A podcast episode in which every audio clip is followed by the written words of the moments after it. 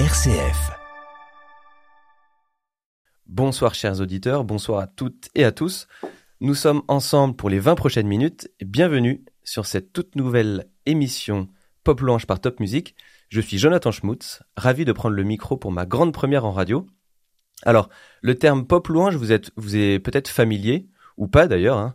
C'est une forme de musique chrétienne qui utilise les éléments de la musique pop, comme des mélodies accrocheuses, des rythmes entraînants, des paroles simples, pour exprimer l'amour et l'adoration à Dieu. Alors, parfois décrié, hein, parce que un peu moins élaboré ou recherché, plus accessible euh, que la musique liturgique ou la musique plus classique. Des groupes de pop louange fleurissent aux quatre coins de la France depuis déjà quelques années. Vous connaissez sans doute Glorious, Hillsong, Exo ou encore Bethel, les grands incontournables. Et peut-être aussi Souffle Nouveau, Be Witness ou encore Stereosnap si vous êtes un peu plus fin connaisseur. La pop louange désigne donc une catégorie musicale en plein essor en France qui incorpore la musique à la musique sa composante spirituelle ou religieuse. Artistes, publics, utilise la musique pop pour se divertir, faire danser, passer un bon moment seul ou en groupe, et aussi, grâce à la pop louange, euh, se diriger vers Dieu pour le louer. Alors, le terme en soi pop louange n'est que la partie visible d'un iceberg bien plus vaste euh, de la musique religieuse moderne, et derrière la pop louange se cache en fait tout un armada de groupes musicaux et d'artistes, pas forcément pop pour le coup, pour lesquels la musique est un excellent moyen d'exprimer et vivre sa foi.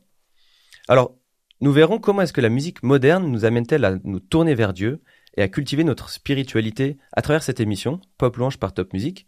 On se retrouvera un jeudi sur deux. Ce sera l'occasion de parler de musique chrétienne, donc, de pop louange, de louange sans pop, de musique sans pop ni louange, et aussi de découvrir des artistes, leur parcours. Et à travers cette émission, on espère piquer votre curiosité, vous faire découvrir tout un pan de la musique que vous ignoriez peut-être jusque-là, à travers ces rendez-vous musicaux. Et si vous êtes déjà un grand amateur de musique chrétienne, de pop louange, vous découvrirez très probablement quelques anecdotes bibliques et des parcours d'artistes exclusifs. D'ailleurs, je vous le dis avant d'oublier, n'hésitez pas, surtout, hein, à nous écrire à nous faire vos retours par mail ou sur les réseaux sociaux à contact@topmusic.net. C'est la première émission et on est curieux, je suis très curieux d'avoir vos avis et vos retours. Donc vraiment sentez-vous libre. Et donc pour cette première émission, laissez-moi vous amener à l'aube de la musique, plusieurs milliers d'années en arrière. Partons en voyage, temporel, géographique et sonore, sur les traces de la musique spirituelle et religieuse. Nous sommes plusieurs millénaires avant Jésus-Christ, quelque part entre l'Égypte, la Turquie et l'Irak. L'air est sec, le soleil frappe la peau et le visage, l'humanité n'est encore qu'à ses prémices, et la quasi-totalité des populations humaines sont encore nomades. Un monde sans internet, sans radio, sans iPhone, mais déjà un monde en musique. Ada mit au monde Yabal, le père des nomades habitant sous des tentes et au milieu de leurs troupeaux. Il avait pour frère Yubal, le père de tous ceux qui jouent de la lyre et de la flûte. Silla, de son côté, mit au monde Tubal-Cain, qui forgeait tous les instruments de bronze et de fer. La sœur de Tubal-Cain s'appelait Naama. Ce court passage de la Genèse présent donc à la fois dans la Torah et dans la Bible, relate une chronologie d'apparition de la musique quelques versets après le fameux premier meurtre d'Abel par son frère Cain, conjointement à l'arrivée du nomadisme et de l'élevage. Les premières traces archéologiques d'instruments de musique remontent à plusieurs dizaines de milliers d'années et confirment une apparition très précoce de la musique dans l'histoire de l'humanité.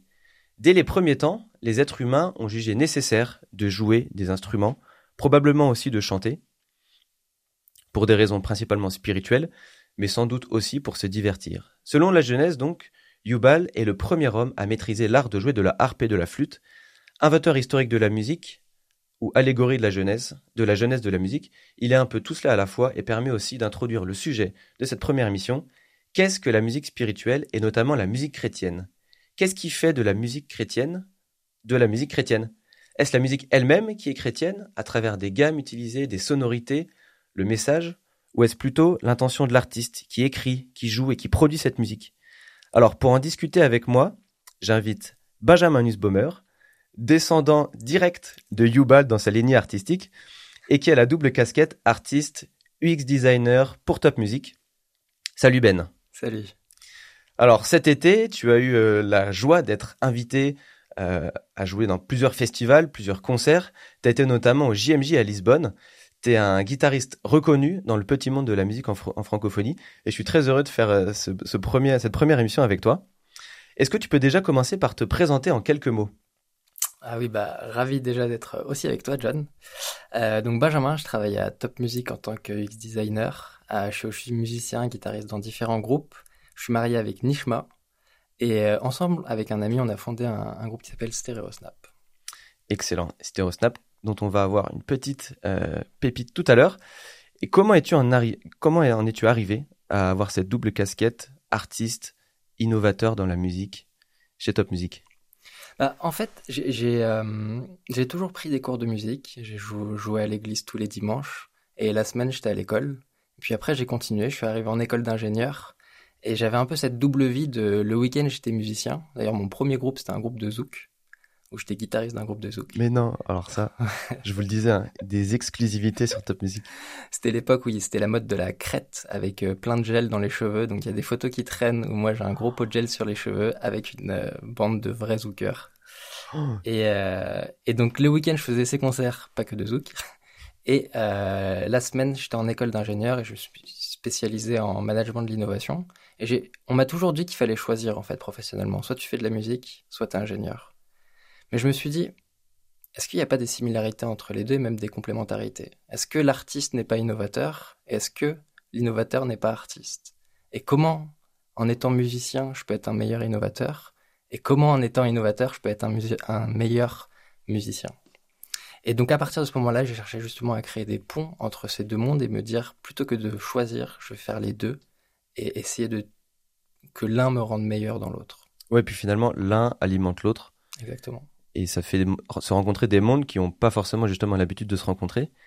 Et ça te permet de développer à la fois dans le côté innovateur, bah, par rapport à Top Music, avoir un aspect très artiste euh, et même développer l'application. Enfin, on en parlera plus tard de Top Music, euh, mais ça, c'est vraiment, bah, c'est nickel, ça aide à nourrir les deux.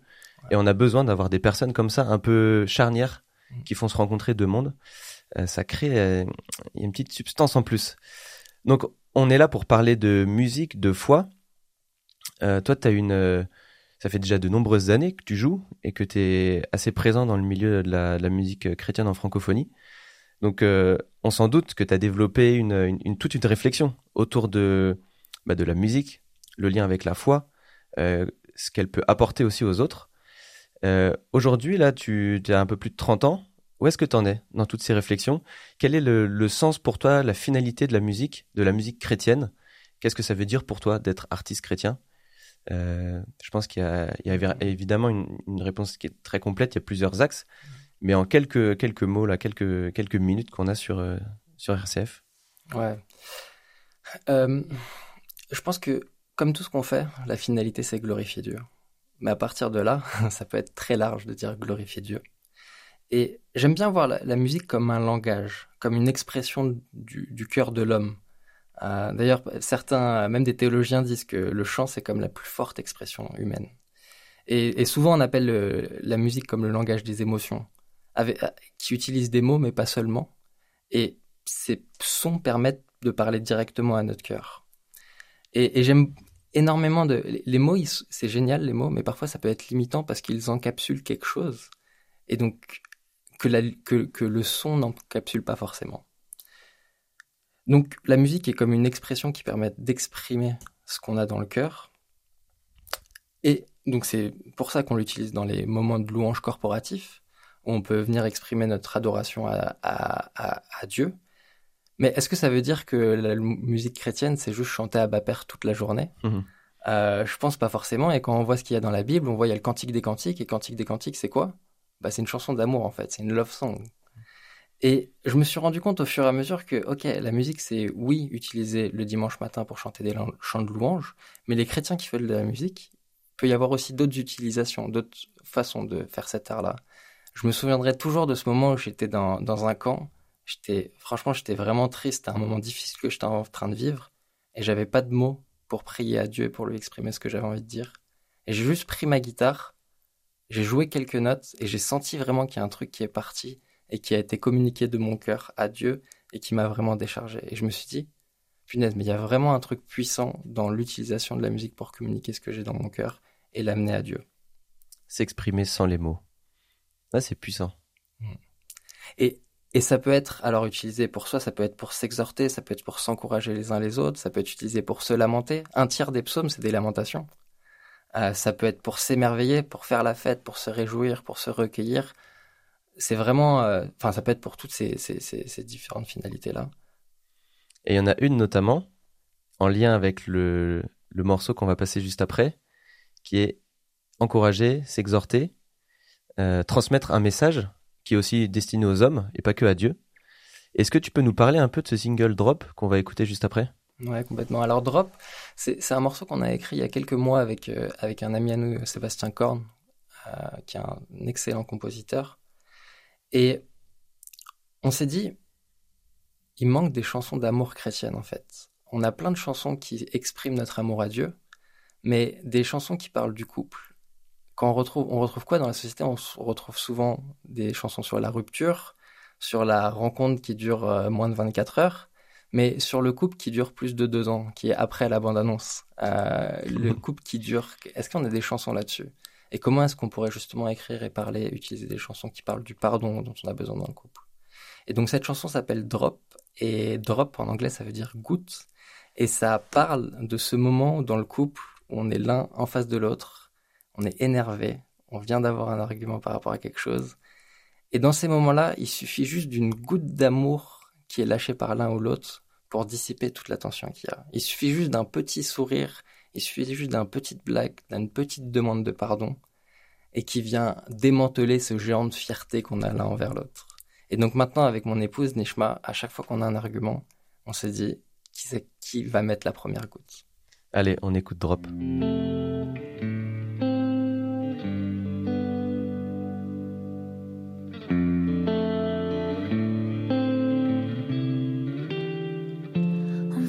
Frustrated.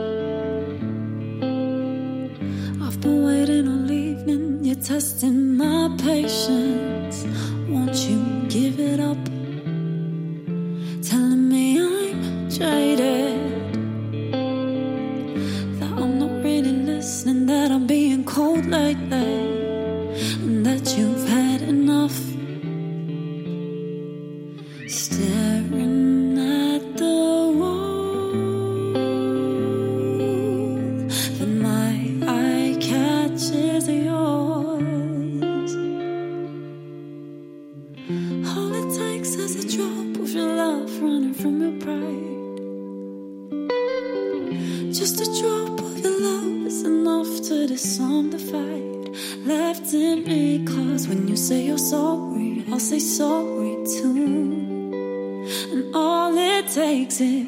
All it takes is a drop of your love running from your pride to the fight in me. Yeah, to the fight in me.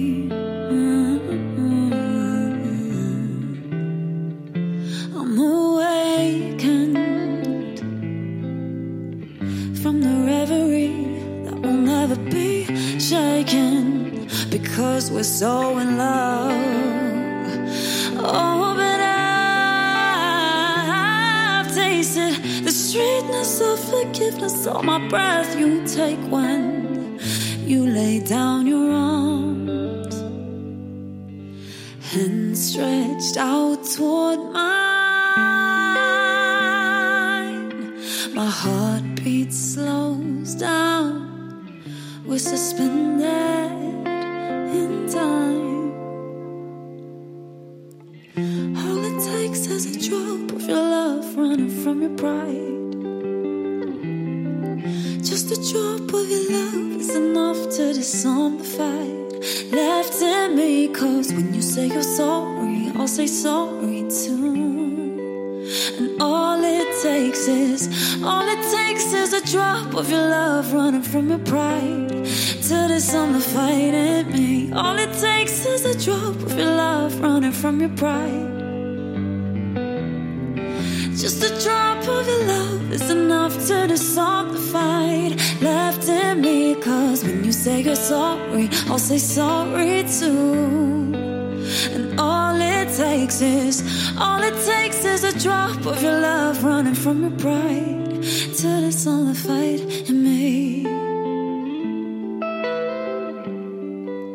Yeah, to dissolve the fight in me.